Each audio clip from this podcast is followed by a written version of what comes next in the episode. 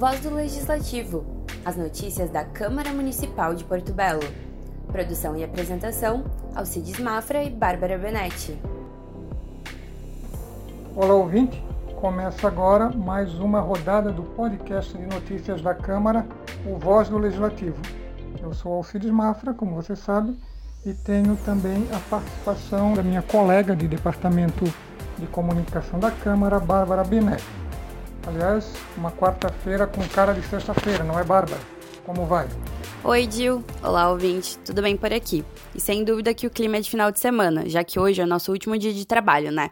A Câmara decretou, assim como a Prefeitura Municipal, ponto facultativo para amanhã devido ao feriado da Paixão de Cristo na sexta. Aliás, claro que já vou aproveitar esse episódio do nosso podcast para desejar uma feliz Páscoa ao pessoal que nos ouve. Com certeza, Bárbara. Né? A gente espera que todo mundo possa aproveitar esse feriadão da melhor forma possível, mas com total cuidado, já que a situação é delicada. A pandemia não está dando folga para ninguém. Isso aí. Agora, continuando, vamos falar um pouco sobre as sessões dessa semana, já que tivemos a habitual, que acontece toda segunda-feira, e uma extraordinária na terça. Na de segunda, algumas indicações de praxe foram aprovadas, tratando sobre pedidos de extensão de rede de energia elétrica na rua Luiz Carlos Mafra e melhorias na rua Manuel Amâncio, ambas no bairro Sertão de Santa Luzia. Também foi solicitado para o Executivo, através da sua Secretaria Municipal da Pesca, a revitalização do cais dos pescadores do bairro Santa Luzia. E até que seja possível fazer essa revitalização, que seja pelo menos efetuada, efetuadas desculpe, melhorias, mesmo que paliativas, na base do contrapiso do cais. Na sessão desta segunda-feira, dia 29, os vereadores aprovaram dois requerimentos. O primeiro, de autoria do presidente da Câmara, vereador Joel Lucinda, do MDB, e do seu colega de partido Diogo Santos, pediu ao chefe do executivo, Emerson Stein, a aquisição de um carretão, um reboque, para auxiliar os pescadores artesanais que utilizam os serviços da puxada Miguel Anastácio do Nascimento, o seu Dedeca. Instalada desde o ano passado na margem direita do mole do Rio Rebelo, aqui no centro, a puxada serve de marina e também de estaleiro para os pescadores artesanais do município. O, re, o reparo das embarcações é feito na areia da praia, mas não existe um reboque que faça a descida ou que retire esses barcos da água. Para custear o equipamento, os vereadores sugerem que sejam aplicados os recursos excedentes do exercício 2020 da Câmara Municipal, devolvidos aos cofres da Prefeitura em fevereiro deste ano. O outro requerimento, de autoria da vereadora Silvana Stadler, do PL, trata sobre a instalação de bocas de lobo inteligentes, ou bocas de lobo ecológicas, nas ruas do município. O pedido dela é baseado em um projeto de lei também da Silvana, que prevê a adoção desse equipamento, é, o qual foi sancionado pelo prefeito Emerson Stein e já virou lei número 2795 de julho de 2019. Porém, ele ainda não foi, não foi implantado esse projeto. Também nessa sessão foi exibido o último vídeo da série Mulheres que Inspiram. Ao todo, foram seis personagens femininas que foram homenageadas e compartilharam suas vivências, com o objetivo de empoderar outras mulheres. Fechando a série, que estreou este ano e deve retornar no ano que vem, já que a Câmara de Vereadores aprovou um projeto de lei nesse sentido, tivemos a cabo da Polícia Militar Janaína Werner, que conversou com a gente ali no batalhão da PM, contou um pouquinho da carreira dela, das dificuldades e conquistas, né? Muitas, aliás. Você deve assistir, você pode assistir ao vídeo dela no YouTube da Câmara.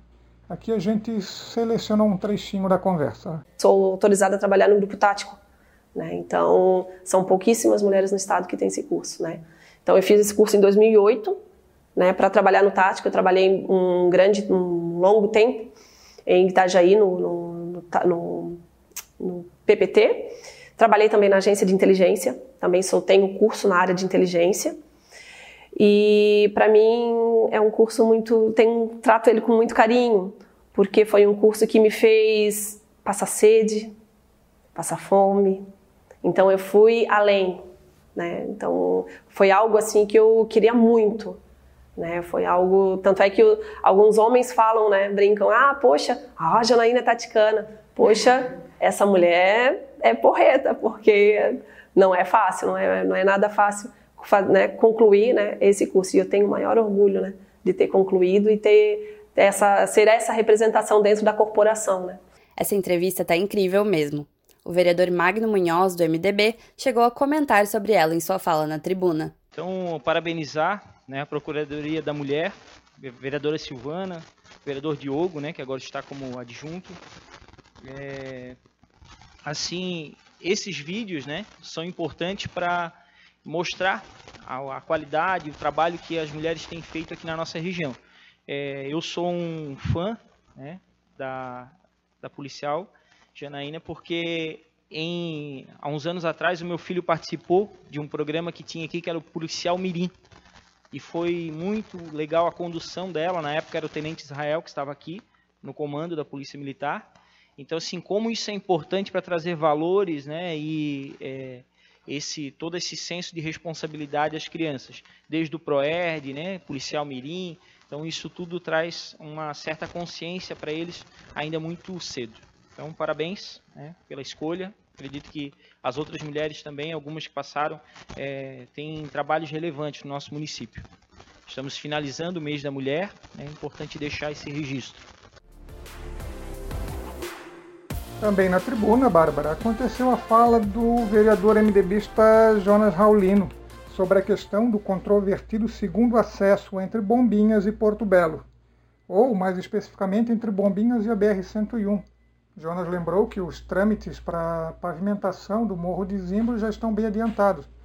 Acredita-se que em breve tenha, seja lançado o edital de, de concorrência dessa obra mas Jonas acha que essa melhoria vai complicar ainda mais a vida dos moradores do centro de Porto Belo, com um esperado, né, provável aumento no trânsito pelo Morro de Zimbros. Por isso, Jonas acha que é necessário criar uma via alternativa atravessando o Morro das Antenas, que vai da subestação da Águas de Bombinhas até o CTG, nos fundos do bairro Vila Nova. A ideia é desafogar o trânsito no centro, que fica impraticável durante a temporada de verão. Ou seja, ele sugere reabrir a Estrada Nova. O problema é que outras tentativas de fazer essa obra já foram barradas na Justiça. Está aguardando julgamento uma ação civil pública de 2010, movida pelo Ministério Público Federal contra o Estado e os dois municípios, Porto Belo e Bombinhas, acusando irregularidades no lançamento de um edital para a construção dessa rodovia. Jonas disse na tribuna que essa é uma luta dele, e acho que isso define bem a questão, que é bem complexa. Na sessão extraordinária de ontem, tivemos também a votação de um projeto do Executivo que estrutura o sistema de proteção e defesa civil do município. E outro que nomeou né, Alcir José Brito a quadra de esportes pública anexa à Escola Municipal Professora Anaí Rebelo dos Santos, bairro Vila Nova. O Tico começou como motorista aqui na casa em 2010, ficou até 2012, retornou em 2017 e ficou na função até o ano passado, quando veio a falecer. Durante a votação do projeto, o vereador Jonathan Cabral, do Republicanos, falou sobre a homenagem. Eu quero é, parabenizar, senhor presidente, o executivo pela excelente escolha, né, do homenageado na, na quadra coberta da escola Nair Rebelo, nosso amigo que trabalhou aqui conosco, Tico, e um exemplo de, de homem, de ser humano, uma pessoa que aqui dentro da Câmara de Vereadores é, não tenho nenhuma dúvida que todos gostavam e respeitavam muito. E eu, particularmente, sempre gostei muito mesmo do, do Tico, sempre uma pessoa que sempre tinha uma palavra positiva para a gente. Às vezes, em algumas ocasiões que ele que a gente necessitava de um motorista e ele já tinha algum outro compromisso agendado com algum outro vereador, a gente sentiu o quanto ele queria estar tá ajudando a gente também. Então aqui fica o cumprimento aqui a, ao, gestão municipal, o prefeito, né, a família também dele, que é uma família muito boa, e parabeniza aí, né, é, todos os envolvidos pela escolha do nome. Obrigado. É, o Tico faz falta. É importante lembrar que ele também foi diretor de esportes do município durante a gestão de Marinho Jacques e foi um grande nome do esporte local, né? Jogou muita bola pelo futebol do Porto. De finalizar, é importante falar um pouco da situação da pandemia. Ali no começo a gente pediu para todo mundo se cuidar nesse feriado e acho que é importante a gente reforçar essa mensagem. Com a lotação dos hospitais, a Secretaria de Saúde do Estado adotou um protocolo de triagem para decidir quais pacientes com Covid-19 que aguardam na fila de UTI vão ser transferidos e quais vão receber um tratamento paliativo. Terão preferência aos leitos de UTIs os pacientes que se enquadram na chamada prioridade 1, que necessitam de intervenções de suporte à vida, com alta probabilidade de recuperação e sem limitação de suporte terapêutico. Na sequência, vem o grupo 2, dos que necessitam de monitorização intensiva pelo alto risco de precisarem de intervenção imediata e sem limitação de suporte terapêutico. Os pacientes com limitações para intervenção terapêutica, com baixa probabilidade de recuperação ou em fase terminal, são os que têm menos chances de chegar à UTI. A indicação é encaminhar para cuidados paliativos, ou seja, fazer a pessoa ficar confortável, ou como disse um profissional da saúde na reportagem do Profissão Repórter desta terça, partir com dignidade. Já foram registradas 233 mortes em filas de UTI só entre janeiro e março aqui em Santa Catarina. Então, Colabore, use máscara, mantenha a distância e cuide-se ao máximo. Com isso, a gente fica por aqui. Você pode continuar acompanhando as notícias da Câmara, assim como falar com a gente através das nossas redes sociais. O Facebook é barra Câmara de Porto Belo e o Instagram é arroba CâmaraPB. Até a próxima. Tchau, Bárbara, e bom fim de semana a todos. Tchau, Gil. Até mais a você que nos ouve e semana que vem estaremos de volta.